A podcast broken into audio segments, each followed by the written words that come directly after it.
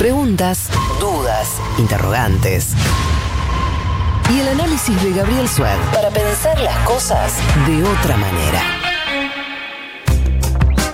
Yo no sabía bien en qué pie me iba a tocar, si hablando de burlarse, hablando de delitos, yo dije en cualquier momento me toca, Y bueno. así que estaba preparado. Y llegó. Che, antes que nada, Gaby, ¿sabés por qué te llamás Gabriel? No, es simplemente lo eligió mi papá, le gustaba, no, no hay una historia detrás. Muy No, bien. sos un embole. bol- Sí, no, sí. No De se te puede formas, llamar. De lo que estaban hablando, lo que más me interesó fue la gente a la que le dicen por un nombre distinto al que se llama, pero no con un apodo, sino con un nombre distinto. Totalmente. Hay Ejemplo. gente. Sí, Sí, a ver. Eh, Isabelita Perón. total. claro. Total. Hay gente que tiene dos nombres y usa los dos. Tipo, no, en la primaria me conocen como Carlos y en la secundaria como Roberto y tiene los dos nombres, Sí. pero usa los dos. Hay, es un caso distinto, sí. Sí. hay muchas personas que usan el segundo nombre porque, por ejemplo, heredaron el primer nombre del padre. Yo tengo mi, uno de mis mejores amigos, Seba, se llama Carlos Sebastián. Pero le, le- no- le decís Carlos y directamente eh, te comes un insulto. Pero Claro. claro. ahí el padre, en lugar de ponerle Sebastián Carlos, dijo: No, Claro. mi nombre va no, primero. Mi nombre adelante y ya está. Claro, en fin. Bueno, eh, ¿de qué hablamos? Quedó pendiente, quedó Sí. pendiente la pregunta: ¿qué otra desigualdad afecta a la provincia de Buenos Aires? Y en ese reparto también sale ganando la ciudad de Buenos Aires. Me estoy refiriendo a la cantidad de bancas eh, que tiene cada distrito en la Cámara de Diputados de la Nación. Primero hacemos un repaso de lo que fue, pero no, no me voy a meter, quédense tranquilos, no voy a profundizar en lo que fue el tema de la coparticipación. Sí. Pero un datito nada más, una postilla. Eh, la provincia de Buenos Aires es la que menos fondos de coparticipación por habitante recibe, incluso con este punto extra que le van a dar o que ya le dieron. Tiene un presupuesto por, eh, per cápita que es eh, la mitad del de la ciudad de Buenos Aires, contando los fondos coparticipables y los propios. Y el ingreso per cápita familiar promedio también es la mitad que en la ciudad de Buenos Aires. Mm. 15 mil pesos es en la provincia de Buenos Aires, poquito más de 30 mil pesos en la ciudad de Buenos Aires. Ahora, lo que me interesaba contarles es que además de esta desigualdad económica, hay una desigualdad política de la que se habla muy poco, pero que también debería ser motivo de atención, motivo de agenda política. Ajá. El artículo 45 de la Constitución, viste que hay artículos de la Constitución que si se incumplen no pasa nada, y otros que generan movilizaciones, marchas, protestas.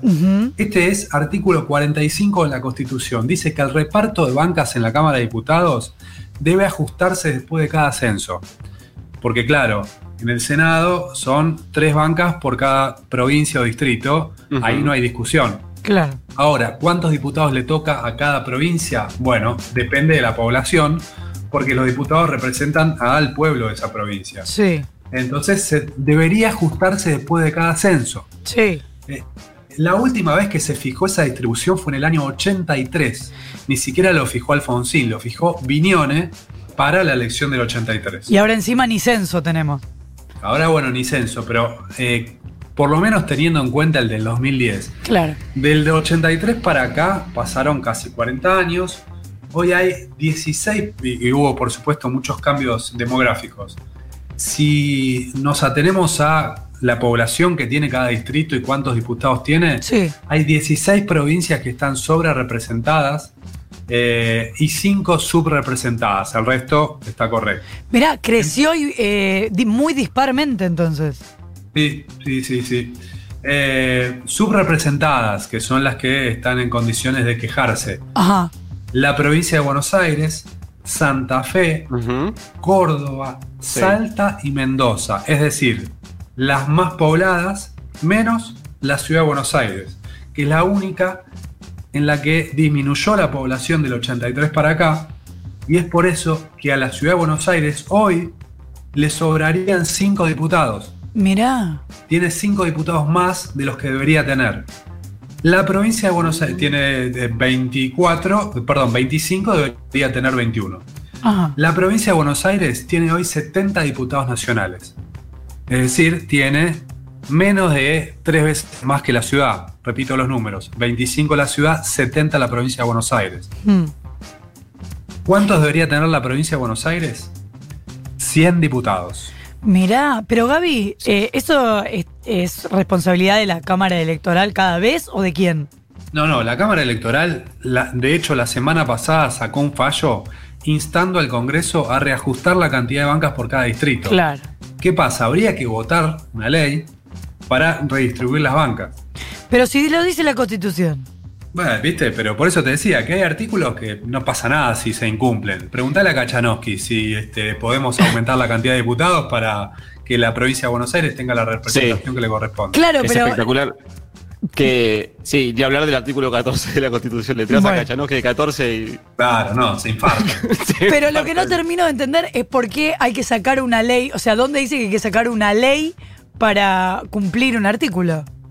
Bueno, porque eh, para determinar con precisión cuántas bancas le corresponde a cada distrito hay que sacar una ley, porque en el 83, por ejemplo, el, el artículo 45 de la Constitución solamente dice, después de cada, de cada censo tenés que ajustar la cantidad de diputados. Sí. Ahora, eso se precisó con una ley.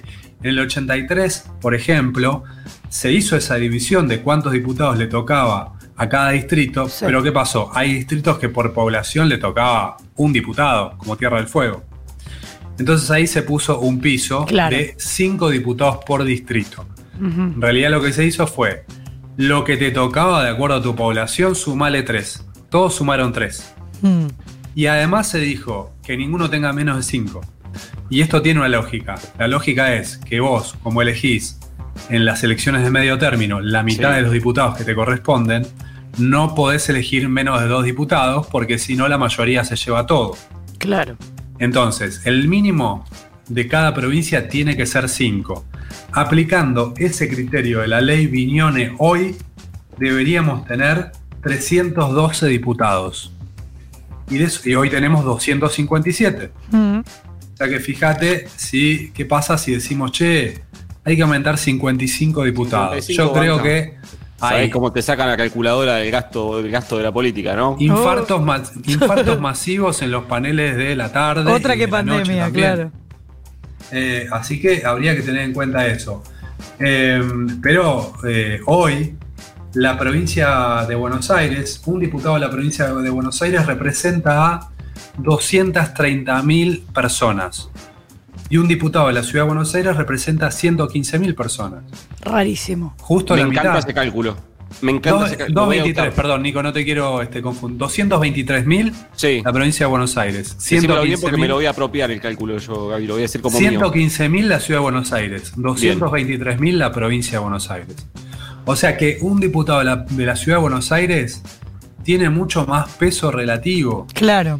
Eh, es una desigualdad absoluta en contra de la provincia de Buenos Aires. Los intereses de la provincia de Buenos Aires están muy mal representados en el Congreso. ¿Por qué? Porque no hay margen político y porque no se puede reunir una mayoría para cumplir con un artículo de la Constitución que dice que la cantidad de diputados se debe ajustar después de cada censo. Pero Gaby, ¿hay alguien en la política hoy, o mejor dicho, en el Congreso, dispuesto a dar esa discusión? En el 2016 se impulsó eh, algunos proyectos. Este, en ese momento estaba la reforma electoral que quería hacer el gobierno de Mauricio Macri con el cambio de la boleta electrónica. Sí. Eh, y había un proyecto, sí, de algunos diputados, tanto del oficialismo como de la oposición.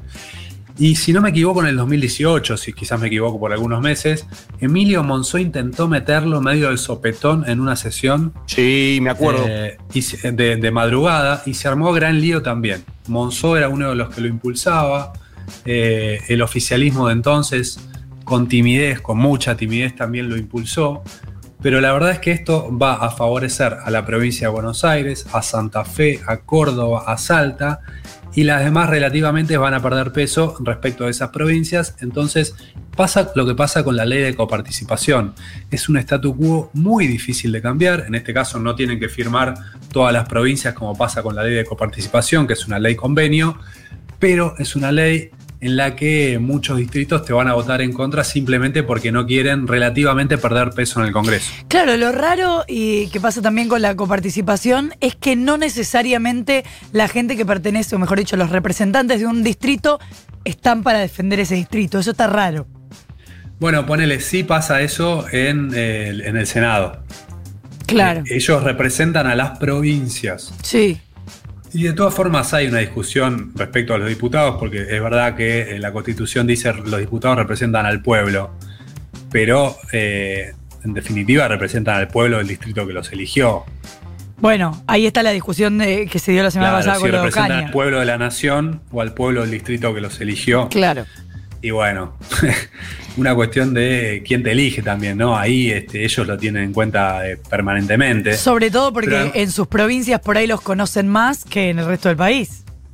Sí, sí, porque además la única elección nacional es la de presidente y vicepresidente, es decir, siempre van a estar atados al voto de sus provincias o de sus municipios. Claro.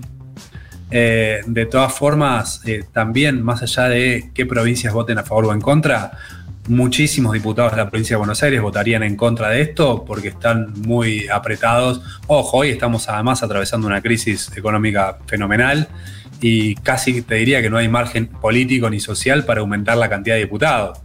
Porque un razonamiento posible sería, bueno, aumentemos la cantidad de diputados, pero no aumentemos el gasto del Congreso. Ay, Ahora, te decir, van a- para- vamos a cobrar menos todo.